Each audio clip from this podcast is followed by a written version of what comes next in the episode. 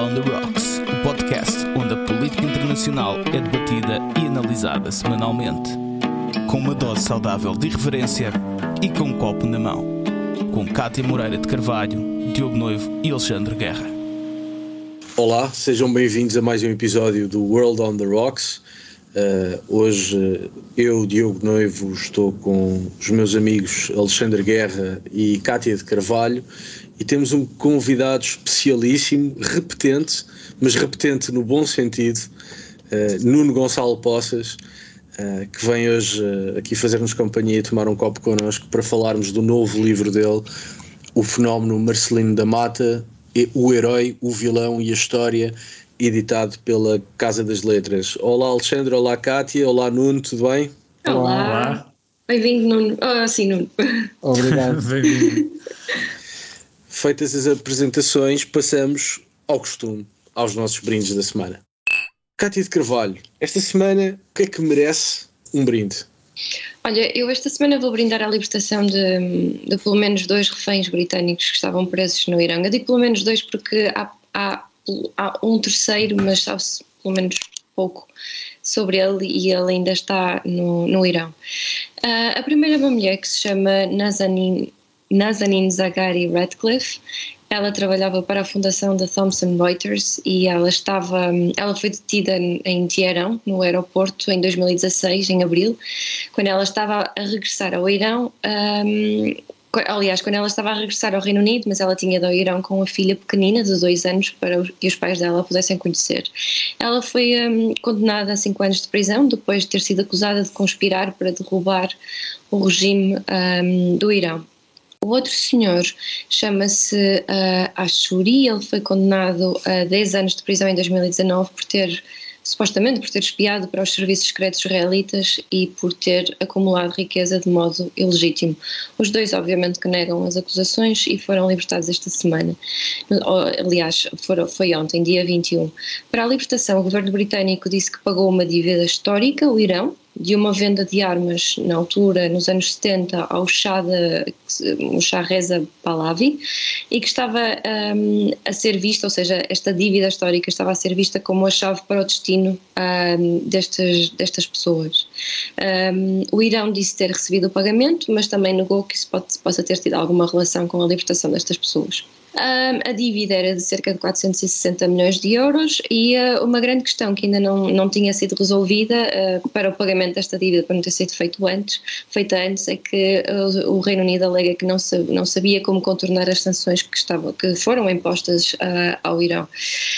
mas pronto, entretanto eles foram libertados e, uh, Nazanin já veio a público criticar as autoridades britânicas por terem demorado tanto tempo a libertá-la a ela e às outras pessoas e ainda apelou aos esforços de libertação de outros reféns uh, britânicos e até de outras nacionalidades que estão no Irão. Portanto, o meu brinde é a libertação destas pessoas que ao fim de seis anos uh, estavam presas e uh, num regime autoritário, sem ver as suas famílias e enfim. E Mas é tu, agora, tu agora no final usaste a palavra correta que é reféns. Ou Sim. seja, essas pessoas estavam a cumprir pena de prisão, diz o Irão, mas Sim. uma vez pagam um resgate, como acontece com as máfias e com as organizações terroristas, sim. milagrosamente foram libertados e, portanto, percebe-se que não eram prisioneiros, mas sim reféns e que o regime autoritário iraniano, não obstante a pureza religiosa que advoga para si e para os outros, gosta de dinheiro como qualquer capitalista e, portanto, mostra-se que a pureza do regime iraniano Uh, tem mais de propaganda do que de realidade.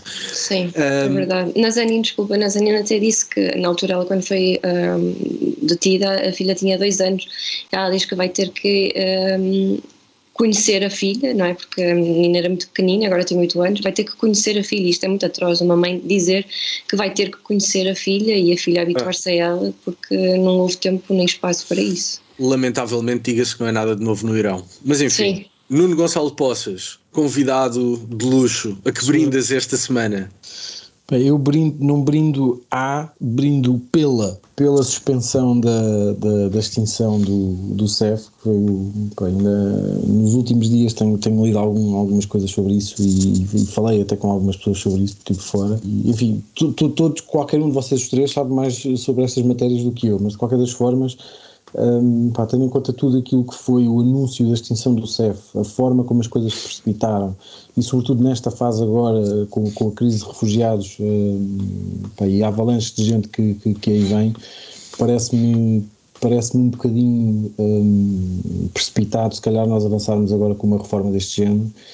E eu, eu, li hoje, salvo erro, que, que o Nuno Melo tinha pedido a, a suspensão da extinção do, do CEF, mas enfim, o Nuno Melo é candidato a um partido que já nem tem assento parlamentar. Portanto, hum, não, não estou a ver sequer o, o. Bom, Nuno, pode ser uma forma de mostrar influência até fora do Parlamento. Pode, pode, quer dizer, ele é, é deputado europeu para todos os efeitos, Sim. não é? Não, tem, claro, naturalmente. Tem a sua, tem a sua relevância, mas. Hum, mas de qualquer das formas, enfim, eu, eu, brindava pela suspensão da extinção do CEF e, e que há alguma cautela relativamente àquilo que se poderá fazer agora nos próximos tempos. Até porque esta, esta crise de refugiados tem levantado aqui alguma, algumas questões e eu tenho falado com, com uma série de gente que está ligada ao direito de imigração e tudo mais e tem levantado aqui muitas dúvidas até sobre pá, os, os, critérios que estão a exigir às famílias de acolhimento.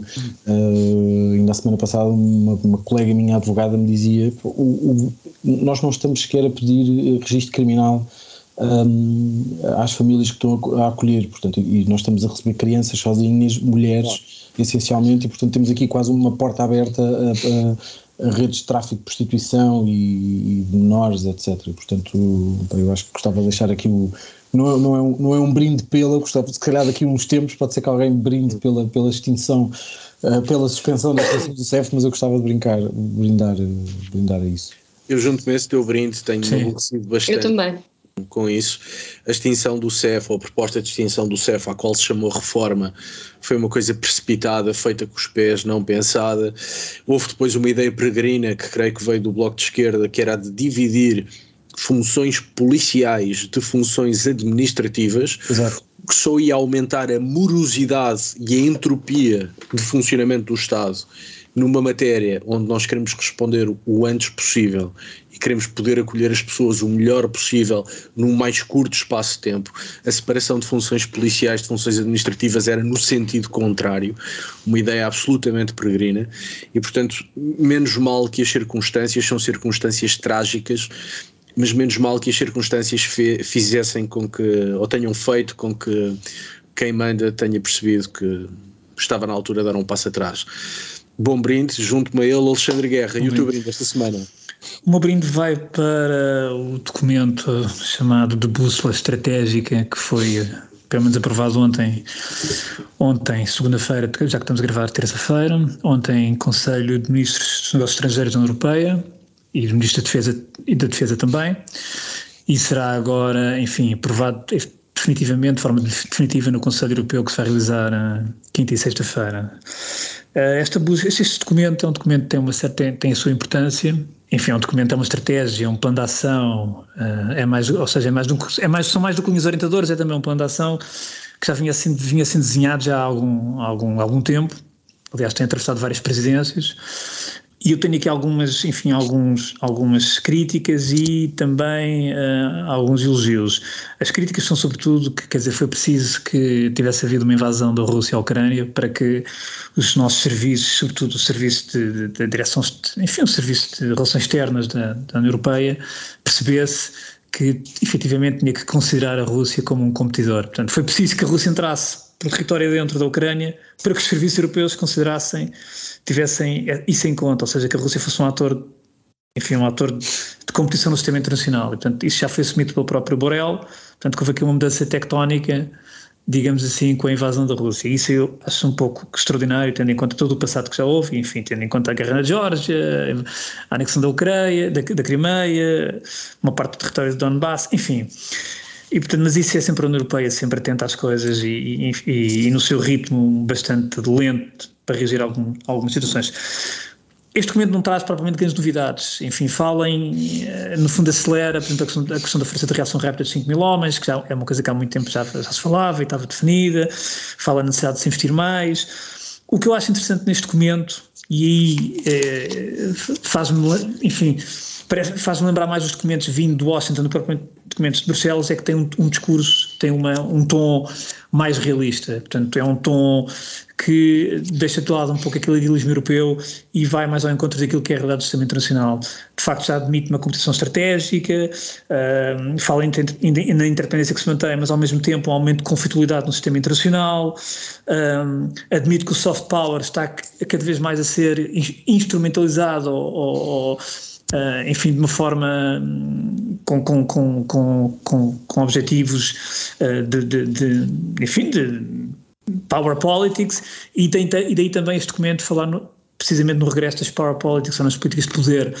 uh, no mundo multipolar. E portanto acho que é um documento que uh, tem mais realismo. E isso para mim é a grande novidade deste, deste documento, aliás eles próprios por exemplo olham para a China também enquanto parceira mas assume agora que é um, é um, a China é um competidor também económico portanto, e um rival sistémico. E é este sobretudo no tom que eu acho que aqui houve uma grande mudança e, e isto aqui é de salutar porque é preciso perceber bem o sistema em que nós estamos neste momento e portanto eu brindo a este documento. Bem notado, se calhar uma das maiores críticas que podemos fazer, quer à União Europeia, quer à NATO, é que no decurso dos últimos anos olharam para a Rússia como um parceiro difícil e não como um adversário, aquilo que a Rússia verdadeiramente é. E portanto, ainda bem que que há agora uma forma diferente de ver as coisas. Eu vou brindar algo que já aconteceu, mas as minhas ausências não me permitiram falar no assunto.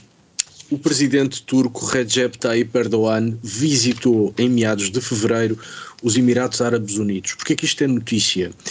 Porque as relações entre a Turquia e Abu Dhabi na última década têm sido muito, muito tensas, quando não abertamente antagónicas. Os dois países estiveram em lados opostos uh, no decurso daquilo que se chamou a Primavera Árabe e, mais recentemente, em 2016, o presidente Erdogan acusou Abu Dhabi de ser a mão por detrás da tentativa de golpe de Estado promovida por militares turcos, uh, cujo propósito seria depor Erdogan a animosidade entre Turquia e Emirados Árabes era hum, evidente, permanente, mas o tempo passou e, sobretudo, Ankara viu-se a braços com a pior crise económica dos últimos 20 anos, isto com eleições legislativas e presidenciais no horizonte. Dito de outra maneira, Erdogan tenta aproximar-se de antigos parceiros regionais, uh, também da Arábia Saudita e de Israel, para tentar captar investimento direto estrangeiro e divisas, bem como mercados para as exportações turcas,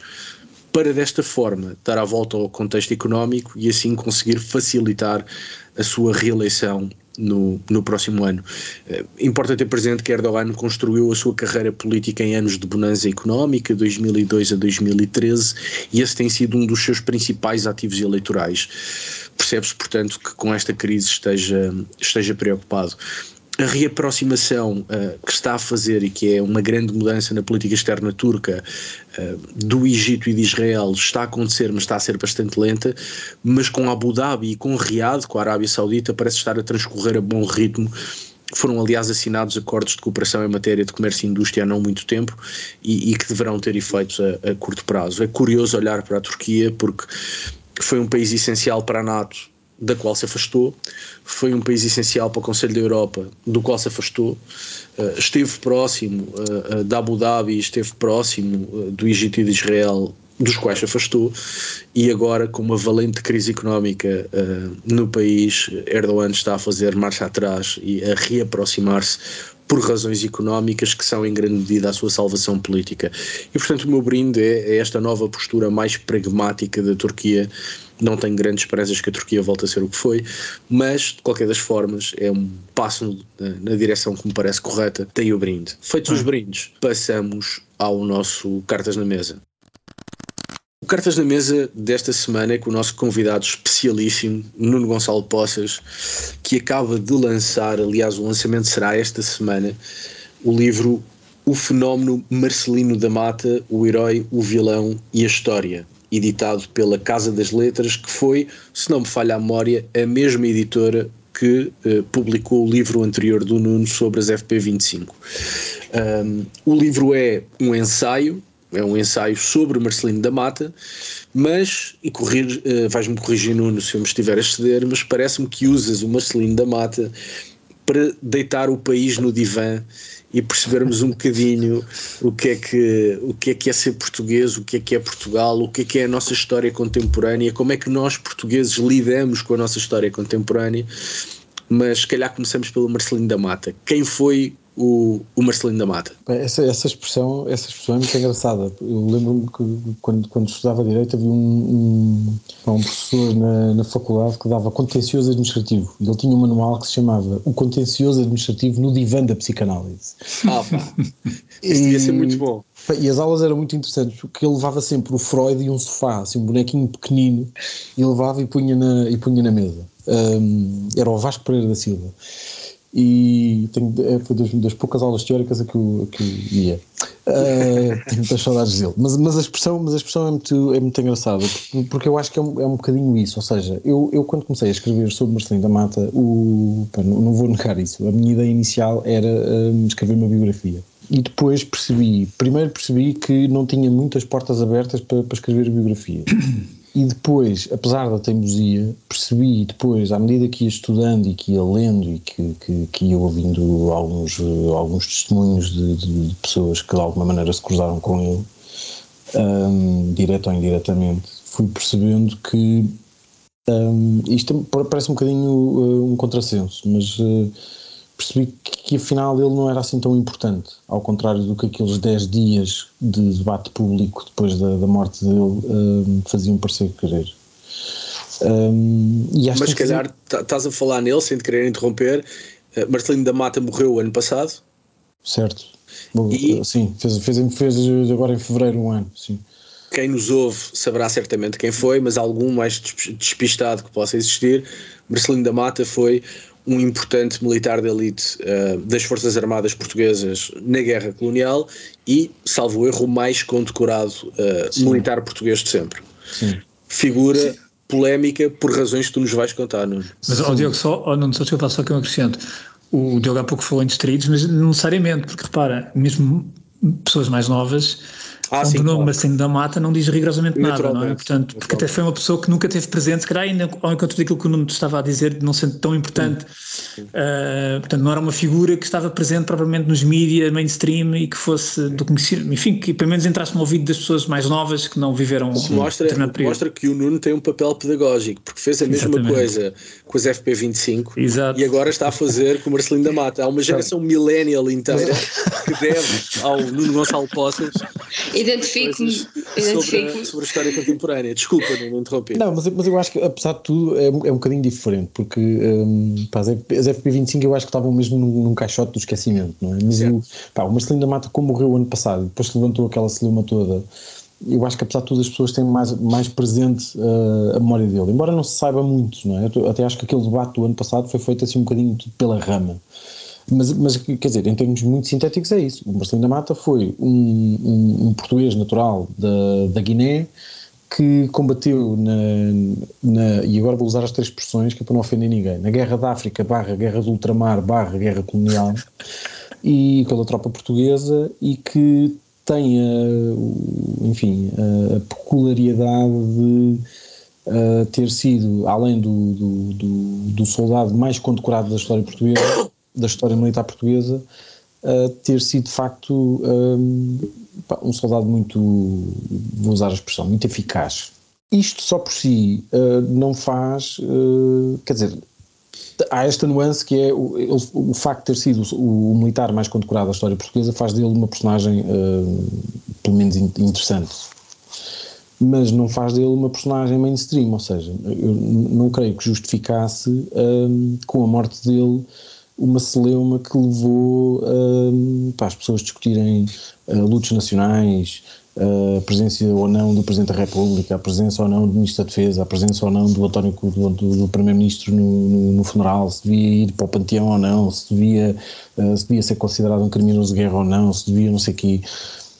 Uh, a, a conclusão muito rápida a que eu cheguei é para a historiografia militar ele é relevante, apesar da sua relevância ser, uh, apesar de tudo isto, relativamente modesta, ou seja, para a historiografia militar portuguesa, no fundo, que é uma coisa que tem 800 anos, não é? Um, no fundo, nós estamos aqui a falar de um, de, um, pá, de um, soldado que chegou a sargento e depois foi graduado em alferes. Não estamos a falar de um estratega, é? de um tipo que, que, delineou grandes operações e que, não, ele executava aquilo que o mandavam fazer. E depois tinha uma agravante que era um, normalmente fazia aquilo que o mandavam fazer muito bem. Um, e numa guerra fazer, fazer muito bem, toda a gente sabe o que é, e depois fazia, uh, era capaz de fazer ainda mais do que aquilo que, que, que lhe, era, que lhe era proposto. Há, um, há uns episódios interessantes. enfim, eu, como, como já o apanhei falecido, não, não, tive, pá, não tive a oportunidade de falar com ele e, portanto, eh, resumi-me aos depoimentos que ele foi largando eh, aqui e ali ao longo da, ao longo da vida.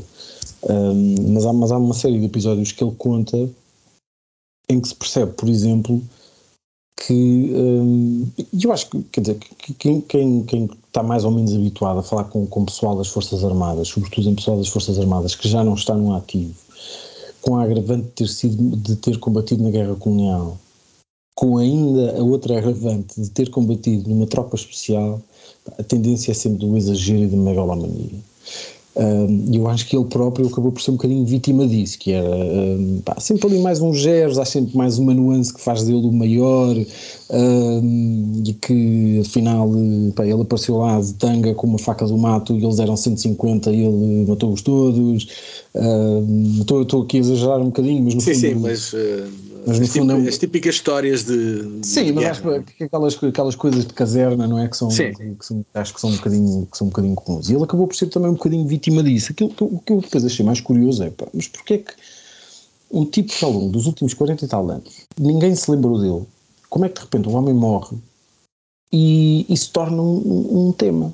E um tema polémico, de intensa polémica. Um tema polémico de, de pá, horas e horas de, de, jornais e programas de comentário e artigos de opinião e, e pá, os, os, programas de comentário político todos falaram sobre isto, o governo de sombra, o eixo do mal, o, sem moderação, pá, toda, toda a gente falou sobre Marcelino da Mata. E porquê que achas um, que isso aconteceu? Desculpa estar a interromper. Pá, eu acho e isso também está um bocadinho relacionado com, com uh, o subtítulo do, do teu livro, que diz o vilão, o herói Uh, pois, porque eu, eu, acho, eu, acho que, eu, acho que, eu acho que aconteceu por, por, por vários motivos. Um, primeiro, porque eu acho, e eu em parte digo isso no livro, que é o seguinte: eu acho que nós chegamos a uma altura em que a, a, a, sociedade, em Portugal e não só, mas, mas as sociedades ocidentais têm um bocadinho de falta de futuro. E, portanto, aqui há uma série de tempo afogadas em, em crises permanentes e apocalipses permanentemente anunciados, não é? É uma crise, é uma, aliás, é num emergentismo um, permanente. Foi a emergência financeira, depois é a emergência sanitária, depois é a emergência climática, depois é a emergência da guerra, depois é a emergência não sei do quê, e nós estamos, estamos, sempre em emergência, é sempre preciso acudir a qualquer coisa. E, e, portanto é como se o mundo fosse, fosse acabar, não é? Aquelas coisas do, do, do dos miúdos que já nem dormem bem porque acham que o mundo vai acabar, porque o planeta se vai destruir, porque em 2030 vamos morrer todos e vem uma era glaciar ou o aquecimento e não sei o quê e isto vai acabar. E portanto, eu acho que enquanto comunidade, o facto deste, deste espírito estar permanentemente na cabeça das pessoas, hum, bem, basta ver telejornais, não é? porque apesar de tudo é onde as, as pessoas se, se informam, hum, não nos ajuda a olhar para a frente e a procurar soluções e a, e, a, e a, perspectivar o futuro e portanto temos um bocadinho de tendência sempre a agarrarmos estas coisas do passado. Uh, para mim é uma vantagem porque eu gosto das coisas do passado e, e bem, não sou especialmente bom a preparar o futuro, uh, mas, mas, uh, mas, mas, gostava que, que, que, se falasse um bocadinho mais disso, mas enfim. depois porque eu acho que um, tudo aquilo que envolveu o percurso eu vou dizer pessoal porque ele, enfim, ele não tem propriamente um percurso político, não é? Mas o, o percurso de vida do Marcelino da Mata envolve uh, uma série de questões que não estão devidamente arrumadas um, na sociedade portuguesa, que é a guerra colonial, a descolonização e o processo revolucionário. E eu já agora acrescentava uma da qual tu também falas no livro, Nuno. É que antes da guerra colonial houve a própria presença colonial. E a história do Marcelino da Mata também é um bocadinho essa, é de o que foi a presença colonial. Começa se calhar aí, não é? Sim. Que é outra coisa que não está bem resolvida. Não, e até porque, quer dizer, em, relação à Guiné, pelo menos, que foi, enfim, foi, foi aquilo que, que, que eu acabei por estudar melhor, a Guiné é, é, é, um, é um fenómeno ainda mais estranho, porque se calhar Angola e Moçambique, como eram maiores e como tinham mais recursos, Um, mesmo o processo de colonização foi feito de outra maneira.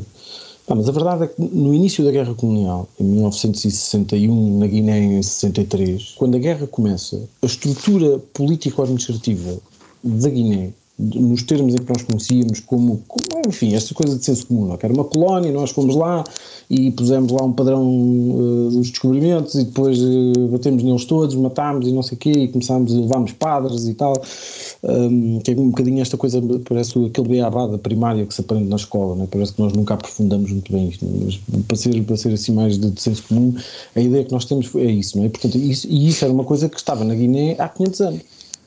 E não é verdade a, a colonização, a, a, a Guiné-Bissau um, teve lá, ao longo daqueles 500 anos em que nós de facto descobrimos a Guiné, teve lá toda a gente, teve lá ingleses, teve lá holandeses, a Guiné foi essencialmente, mesmo por portugueses, a Guiné foi essencialmente colonizada por cabo-verdianos.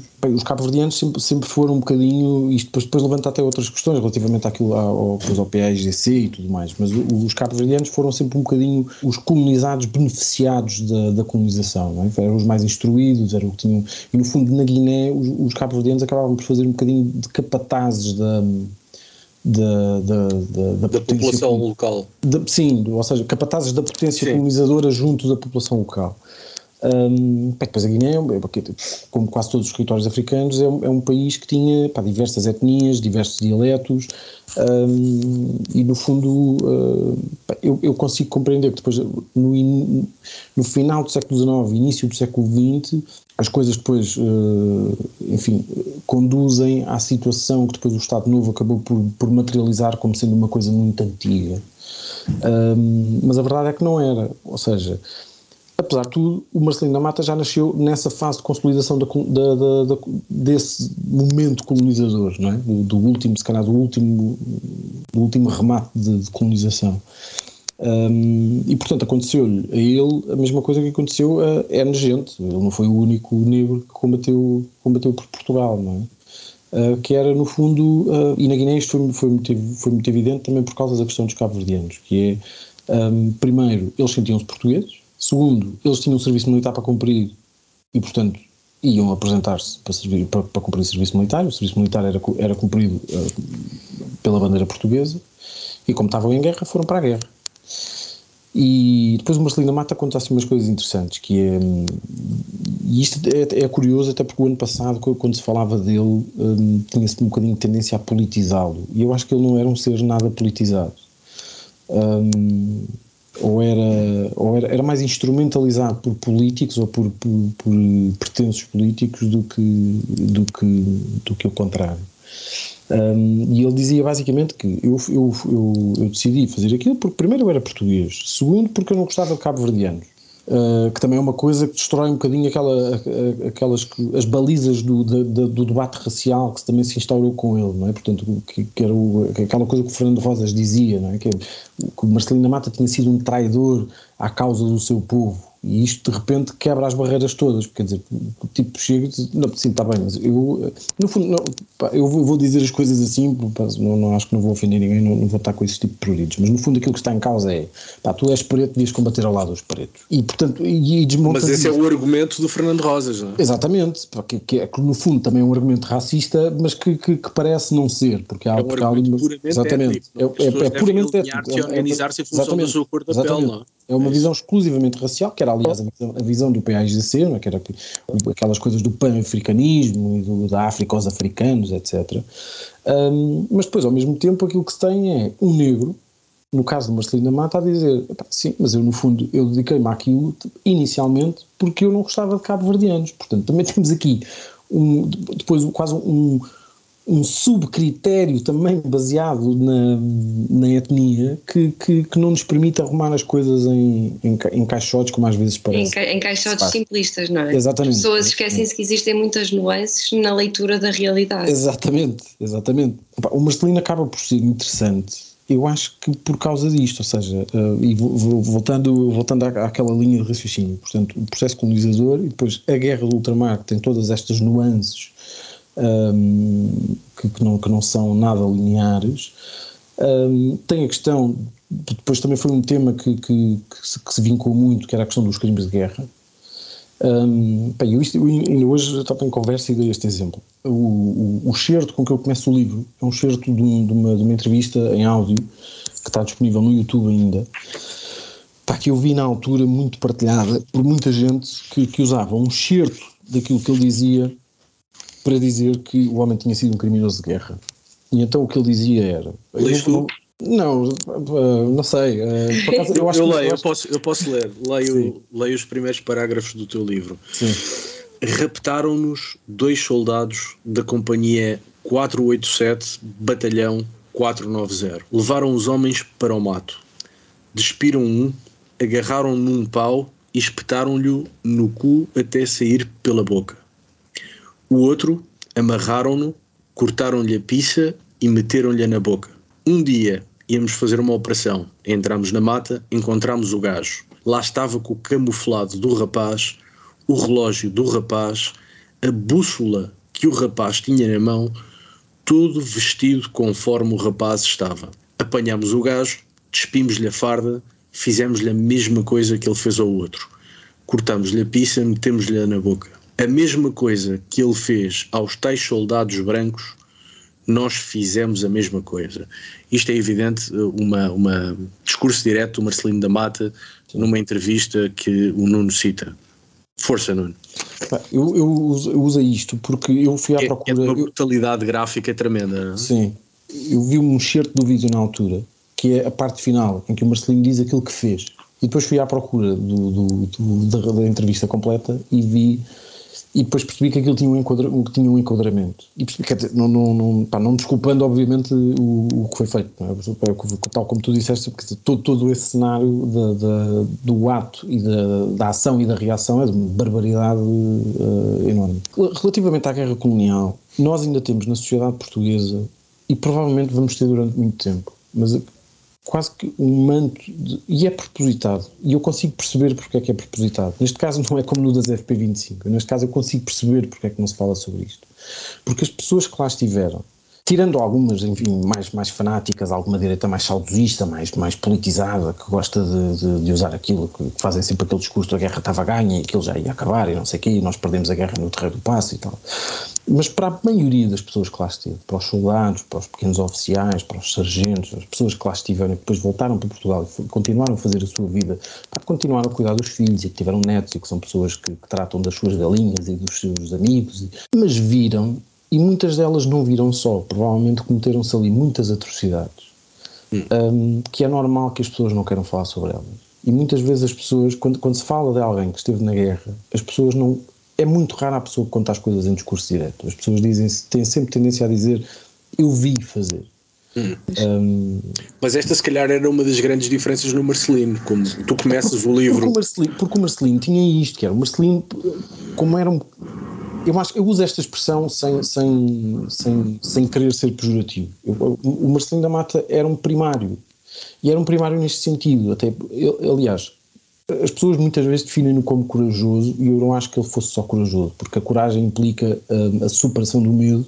E eu acho que ele não tinha medo de todo e portanto era, era, primário neste sentido e portanto também não tinha grandes filtros uh, uh, relativamente àquilo que lá tinha acontecido ele falava das coisas com alguma naturalidade e depois até tinha essa tendência para o exagero certo. Um, e acho que e há pessoas que dizem isso que contam isso que é quando, quando ele sentia que a plateia que o estava a ouvir fossem muitas ou poucas pessoas que se estavam a entusiasmar com aquilo e queriam saber mais ele exagerava. Era, e, e, fazia isso automaticamente. E portanto ele era, era acabava por ser um bocadinho primário nesse sentido, não tinha grandes filtros, apesar de tudo, eu, ele, ele, esteve inserido numa estrutura hierarquizada, uh, enfim, numa força estatal, não era uma guerrilha, etc. Ele tinha, tinha, tinha a sua função, cumpria ordens, uh, enfim, uh, tudo mais. Que, na altura do debate também se gerou um bocadinho isto, que era às tantas as pessoas pintavam o Marcelino da Mata como se ele fosse um mercenário, um tipo que pegava numa katana e que de repente matava, matava aquela gente toda. Não era verdade, dizer, ele participava em operações que eram delineadas Sim. por alguém. E ainda para mais fazia parte de uma unidade especial dos comandos, não é? Sim, sim, sim. E depois, e depois liderou um grupo, um grupo concreto, tinha lá os roncos e tudo mais, que, pá, que, aquilo, era, que aquilo funcionava quase como. Não era carro vassoura, mas como é que se chama o primeiro carro, não é? O, o, o carro vassoura é o último, não é? é? Funcionavam como sapadores, não é? Que iam sim, à frente sim, e sim, preparavam sim, o terreno. Sim, é? sim, no fundo que limpavam aquilo tudo e, e seguiam. Mas. Pá, mas não, não foi o único, não é? Portanto, é, é normal que haja um bocadinho este, este enigma relativamente à, à, à, guerra. Até porque depois há aqui uma agravante que é um, o 25 de Abril é feito por aquelas pessoas. Exatamente, é, é verdade. E é normal que. Uh, e foram aquelas pessoas que se mantiveram ali no, no, poder durante o processo revolucionário, não é? E, portanto, e, e que depois ganharam um poder dentro da sociedade portuguesa, ou pelo menos uma relevância dentro da sociedade portuguesa, um, e, e, também não era, não era muito interessante nós de repente começarmos a escalpelizar aquilo que tinha acontecido na guerra. Disse, olha, então e o senhor que agora é chefe de Estado-Maior não sei do quê, olha o senhor agora que foi liderar não sei o quê, e o senhor que está não sei onde, e o senhor que foi comandante da, da polícia ou da GNR ou não sei o quê. E achas que, que, há uma, que é que lá a fazer? uma dimensão é política também, ou seja, que não se, não se quis manchar os heróis de Abril. Os heróis de Abril eram na sua imensa maioria ex-combatentes ou combatentes até, e portanto não acho quisemos não, manchar não, os heróis. Acho que, não, acho que não, e aí por dois motivos, que é, por um, por um lado, não se quis manchar aqueles que também tinham cometido atrocidades, eventualmente. Certo. E segundo, também não se quis um, menosprezar um, ou, ou, desvalorizar as capacidades militares de alguns de alguns personagens que, que, se tornaram relevantes na sociedade portuguesa depois do 25 de Abril, mas que na guerra se calhar não tinham sido assim tão bons. E como o Marcelino não tinha relevância política, transferiram tudo o odioso da guerra para a figura do Marcelino, é isso? Eu acho que, é, eu acho que é um bocadinho isso, sim, usaram-no. Eu, eu acho que ele foi sempre usado, eu acho que ele foi sempre usado. Ele foi usado, foi usado pelo regime que o condecorou uh, e que fez dele, que fez dele o soldado, o soldado mais condecorado da história portuguesa, uh, precisamente porque ele era negro, enfim. Operações participou em operações importantes e, com êxito. Depois foi usado também pelo, pelo novo regime logo no início, quase como aquele, aquele processo das estruturas. Eh, ele nessa altura também, quer dizer, aquilo foi quase uma tentativa de apagamento imediato do, do Marcelino da Mata. Ele ao mesmo tempo é, é curioso, porque isto lá está, não é preto e branco, ele acaba por, por por vir para Portugal numa altura em que por poucos dias, se ele tivesse ficado lá, como ficaram tantos outros soldados portugueses negros que combateram por Portugal, ele tinha sido assim, uh, torturado e assassinado pelo, pelo PAIGC. E nisto Portugal também teve uma grande cota parte de responsabilidade, porque nós no fundo deixámos lá pessoas que tinham combatido por nós, à mercê do PAIGC, que depois foram, foram torturados e assassinados. E depois, uh, quando, quando de repente se volta outra vez a falar dele, as pessoas parecem que canalizaram numa determinada mata tudo aquilo que de mal tinha acontecido uh, na Guerra Colonial. Portanto, aquilo foi, foi uma, para os outros todos foi, foi uma tipo um bode expiatório? Sim. Uh, não, não, sei se foi um bode expiatório, mas foi quase. Epá, parece assim uma coisa, sei lá. Uh, epá, se querem pôr as culpas em alguém, ponham nele. Porque ele é que foi mal, porque nós estávamos lá todos a contragosto. Pois. E, e, e, o, que é que, o que é que tu achas que ajuda a explicar? Isto é uma questão que eu tenho. Uh, o que é que achas que ajuda a explicar o facto do Marcelino da Mata ter, ter estado esquecido estes anos todos? Eu acho que também por aí, ou seja, uh, depois das estruturas, o facto de o quererem manter ali um bocadinho fora do, do, da antena mediática teve um bocadinho a ver com isto, que é, se o homem aparecesse, a única coisa que aquele homem tinha para dar ao país era o relato da guerra colonial. As histórias dele, não é? Era, tinha sido a vida dele. Uhum. Um, e, e, portanto, se ele se mantivesse à tona, obrigavam-no a falar sobre isto. Pá, obrigavam a desconstruir aqui uma narrativa que dizia que os negros combatiam por, por, por pelos países africanos e os brancos combatiam pelo, pela, pela força Ou seja, ia, ia, criar dissonância na população e era claro. melhor estar, estar sossegado. Mas, oh, Nuno, mas é o, o, que é interessante ver nesta, neste debate que aconteceu há um ano, com a, com a morte do Marcelino da Mata, e que realmente é um, foi um debate surpreendente, a mim surpreendeu-me, efetivamente, é que efetivamente já passaram muitos anos e tu tens uma elite pensante portuguesa que não consegue, digamos, uh, desconstruir os seus modelos de análise para fazer uma leitura objetiva de facto da figura. E tu que tiveste foi um, um, debate altamente ideológico. Porque é politizado, porque tudo é muito politizado. Não é? Exatamente, exatamente. Pá, entre a direita e a esquerda, sobretudo, entre, entre visões e construções mentais que tens em relação a um conflito onde toda a gente tem a sua, enfim, a sua narrativa Sim. e daí não sais. Quer dizer, e tu viste e, e, e, o debate em relação ao Marcelino da Mata foi sobretudo nessa ótica, quer dizer, muito politizado e muito ideológico. Mas, mas, mas muito aceso, não é? Eu, eu, eu, concordo, eu concordo com isso, mas, mas hoje em dia também, quer dizer, tudo é ideologia, não é? Há aqui, um, há aqui, um, fenómeno estranho que, que, se mete ideologia em tudo, mas. Hum, mas eu acho que uh, acho que é tempo, pelo menos, da nossa geração começar a dar os primeiros passos um, para tentar apaziguar algumas coisas do passado, para resolver algumas coisas, coisas mal resolvidas, coisas mal explicadas, coisas que geraram conflito. E eu acho que a guerra colonial é um, é um ponto importante, porque primeiro, nós somos uma geração que praticamente não fez serviço militar, não é? O, uh, pá, o meu ano foi o primeiro ano dispensado até de inspeção, portanto eu já, já, já nem há inspeção militar. Eu ainda fui à inspeção. Eu também. Sim. Eu fui o último a ir do último ano. Pronto, exato, tu tens mais um ano que eu, mas é, uh, mas, mas, é, mas, é, mas é por aí. E, e, e, nós já conseguimos olhar para isto com algum desprendimento. Pá. E eu consigo, ó, durante este ano eu olhava para isto e eu conseguia, quer dizer, eu consigo me situar politicamente aqui num, num sítio, não é? Que é, no fundo, perceber que a autodeterminação uh, dos territórios era incontornável. Um, que era até uma necessidade do direito internacional daquela época, todos os países o estavam a fazer. A questão era o como.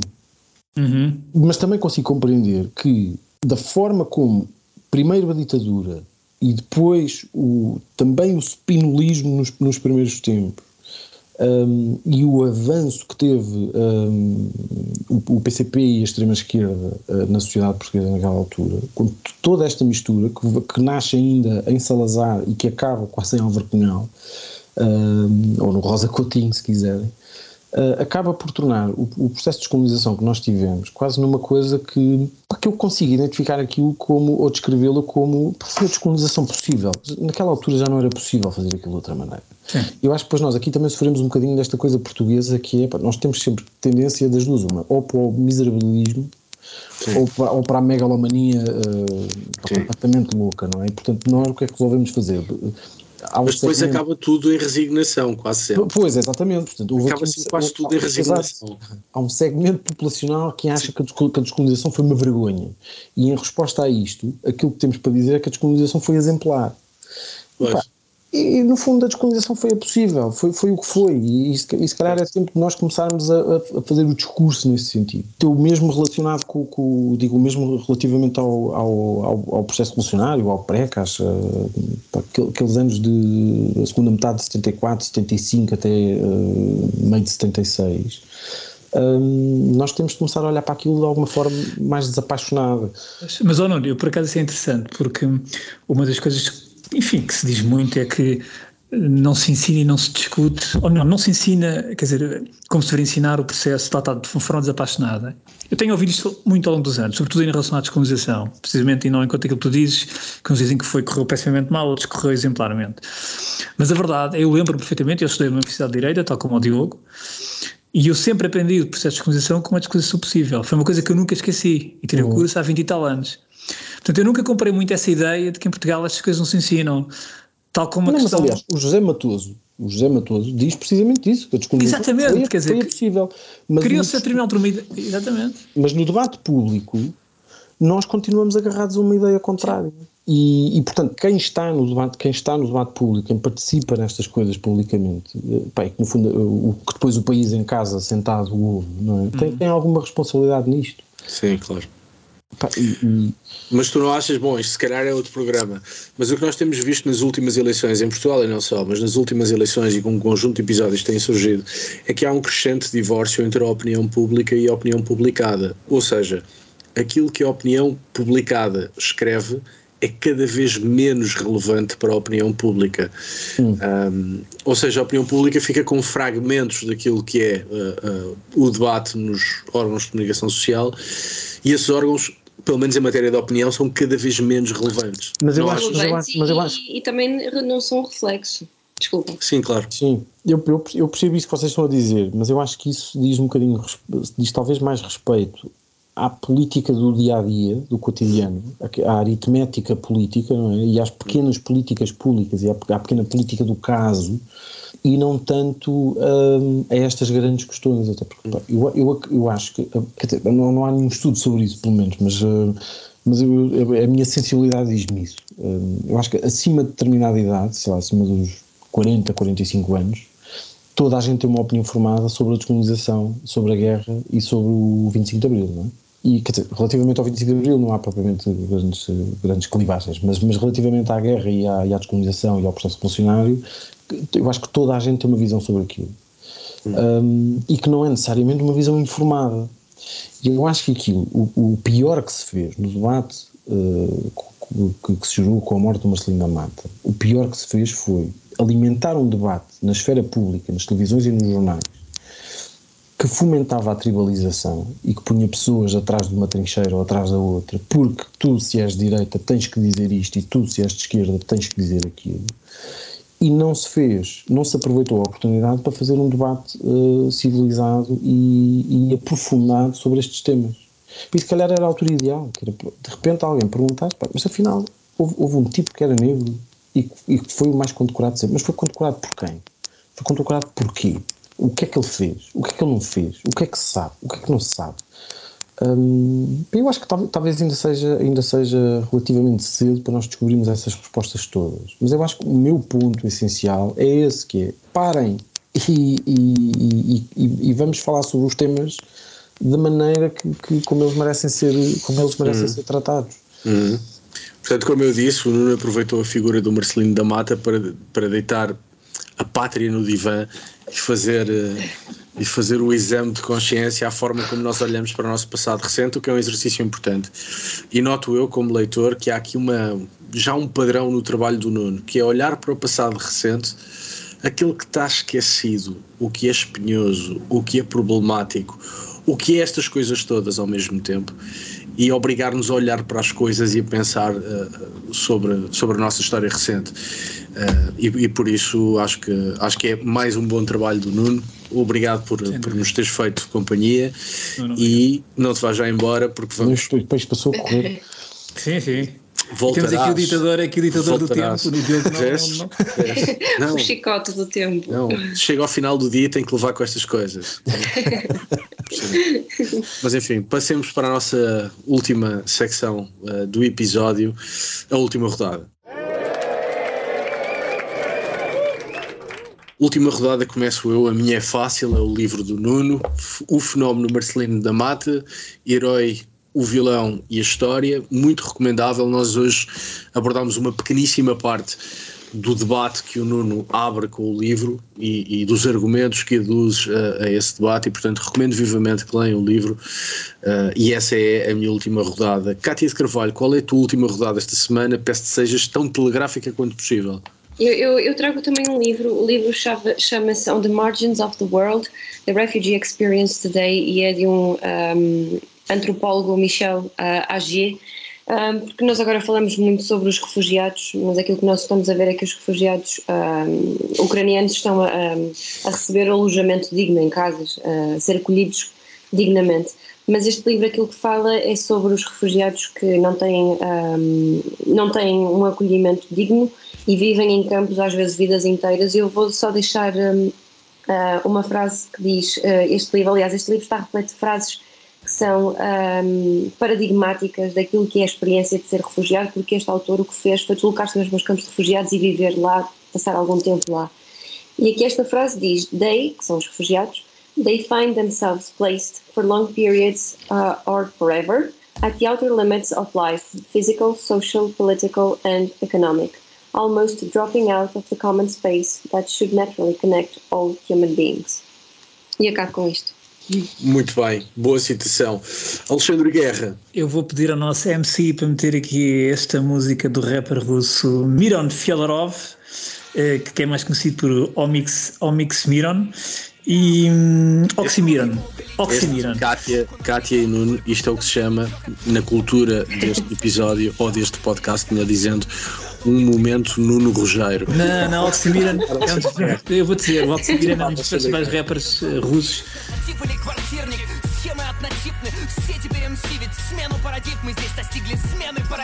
que está neste momento, enfim, fazer, está fora da Rússia, alcançou vários concertos, está com uma campanha chamada Russians Against War atuou agora há uma semana em Istambul, encheu. Uh, vai atuar dia 24 em Londres uh, na O2 Shepherd's Bush Empire, portanto uma arena mais pequena.